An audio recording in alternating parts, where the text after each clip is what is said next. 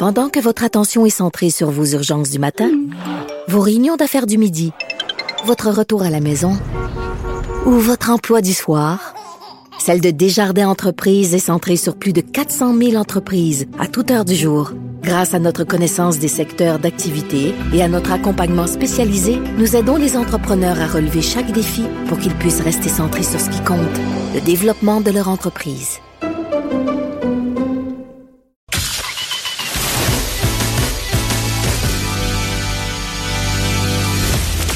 Du mordant et aucun règlement municipal ne l'interdit. Geneviève anime les effrontés. Cube Radio. Il est vraiment littéralement minuit moins une pour les vacanciers en raison de la grève de la CEPAC. Et là, juste pour qu'on comprenne bien ce qui se passe, même si quand même on en a beaucoup parlé, euh, il faut savoir que c'est les employés de, la CEPAC qui sont en discussion en ce moment avec la partie patronale. En fait, sont en discussion depuis le début de la semaine. Et comme souvent, ben, le principal problème semble être le salaire des travailleurs qui sont pour la plupart, soulignons-le, saisonniers.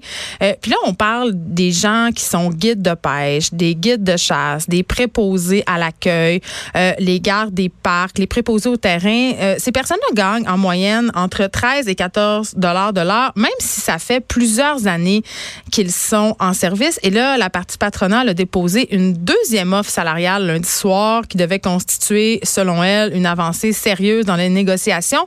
Par contre, la partie syndicale a rejeté cette offre-là mardi soir. Donc là, on le sait, là, c'est les vacances de la construction. Il y a plein de monde qui veulent aller passer leurs vacances qui ont réservé dans les parcs de la CEPAC et euh, ça pourrait causer euh, beaucoup de problèmes, des vacances possiblement gâchées. Et pour en parler, on a le député libéral de Laval des Rapides, Saul Polo, avec nous. Bonjour.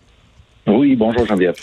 Euh, vous militez cette fois des bancs de l'opposition en faveur des employés de la fonction publique. Pourtant, euh, Monsieur Polo, le Parti libéral a été euh, a, eu quand même des altercations avec les employés de l'État quand il était au pouvoir. Vous trouvez pas ça un peu hypocrite? Non, écoutez, euh, c'est un gros mot là, à utiliser, là, mais euh, actuellement, le contexte est le, le, suivant. Je pense que vous savez qu'il y a des surplus assez importants. Le gouvernement a d'ailleurs annoncé euh, une série de mesures, une série de services qui ont été financés euh, euh, au dernier budget et, et, et les, les, moyens sont là pour que le gouvernement puisse arriver à une entente. Et je pense que c'est ça qui, sur, sur, ce sur quoi il faut s'attarder. parce que actuellement, cette, cette menace de grève met les vacanciers et les touristes en otage.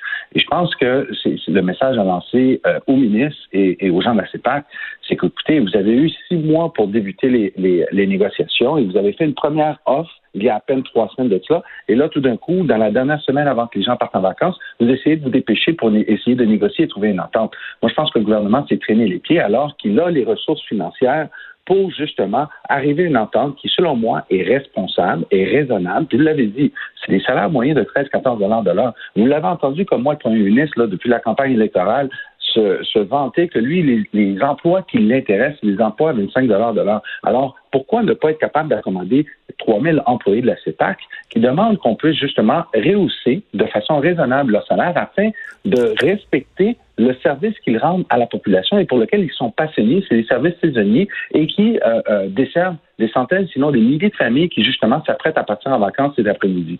Mais en même temps, euh, M. Polo, j'ai envie de vous demander, est-ce que les salaires des employés de la CEPAC avaient augmenté sous le règne libéral?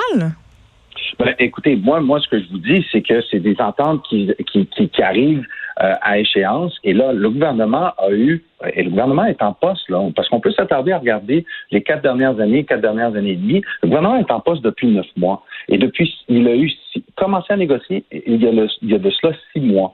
Pourquoi attendre le 18 juillet à deux heures et, et, une pour commencer à, à, essayer de se dépêcher à négocier alors que les gens s'apprêtent justement à, à remplir leur voiture, à remplir leur camping, à partir en vacances avec le stress de ne pas savoir s'ils vont avoir tous les services rendus. Bien, évidemment, je pense que c'est stratégique. Puis là où je suis avec vous, euh, ce que je trouve bien dommage, bien que je comprenne les revendications et que je sois solidaire avec celles-ci, c'est que les employés de la CEPAC prennent malheureusement les Québécois en otage. Et c'est un peu une façon désuète de faire euh, quand même. On n'est plus à, dans les heures de gloire du syndicalisme. Est-ce que selon vous, ils vont avoir l'appui de la population? Moi, moi, ce que je, je, je dis, c'est que les, les, employés puis le syndicat de la CEPAC ont commencé à négocier avec le gouvernement il y a de cela plus de six mois. Pourquoi le gouvernement a attendu à trois semaines au début du mois de juillet pour déposer une première offre? Fait que vous pensez que le gouvernement les a poussés à prendre la population en otage? C'est un peu... Euh, regardez, regardez et si, si les la capacité financière du gouvernement le permet, pourquoi attendre à minuit moins? Pourquoi? Oui, euh, actuellement, on comprend, vous le comprenez, il y a sûrement une game de, de, de, rapport de force qui s'est installé, mais pourquoi euh, attendre à minuit moins une pour mettre par la suite ce stress-là sur le dos de la population et par la suite forcer la population à, à se plaindre et à essayer justement de négocier de cette façon-là? Moi, nous, ce qu'on dit, c'est qu'aujourd'hui, le gouvernement a les ressources c'est pas comme si le gouvernement est en déficit ou accumule des déficits euh, année après année. Le gouvernement a les ressources pourquoi mettre ce stress-là sur des centaines, sinon des milliers? Vous savez, vous avez vu comme moi l'article qui, annonçait les 300 familles qui se sont dit, qui se sont fait rembourser et annuler euh, leurs réservations. Pourquoi, pourquoi forcer ces familles-là à quelques jours du début de leurs vacances à essayer de, de, Mais Monsieur Polo, je pense, je pense que c'est assez évident. Là, pourquoi? C'est parce que justement, euh, ça va forcer l'une ou l'autre des parties à avancer. Ben, euh, écoutez, on peut avancer sans nécessairement euh, euh, prendre euh, les vacanciers en otage? Ben, je suis bien d'accord avec vous et j'irai même plus loin. Et je me demande, et on va se poser la question ensemble, vous faisiez allusion aux 300 familles qui s'étaient vues rembourser et qui avaient dû annuler leurs vacances dans les différents parcs. Est-ce que vous pensez, par exemple, que l'été prochain, ces moyens de pression-là vont nuire à l'industrie touristique québécoise? Moi, moi, je pense que euh, toute expérience, quand on part en vacances, que ce soit en, couple ou en famille, on, on cherche une expérience. Et je pense qu'à travers les 23 parcs nationaux, le Québec a euh, la capacité d'offrir une belle expérience à ses touristes québécois, mais aussi à ses touristes internationaux. Je pense que ce qui est en, ce qui est en danger ou ce qui est, ce qui est, euh, ce qui est euh, actuellement en jeu, c'est justement la possibilité d'envoyer ou de laisser une mauvaise impression à ses vacanciers, à ses touristes, et qui pourrait possiblement, justement, pourrait occasionner des répercussions à moyen et à long terme. Alors, Essayons d'arriver à une entente. Moi, ce que je demande aussi, c'est au ministre de faire preuve de leadership. Vous l'avez vu sur le dossier du parc des chutes de Montmorency, sur lequel moi je me suis prononcé parce que euh, il y avait une nouvelle tarification qui devait entrer en poste euh, ou en place à, partir du mois de juin.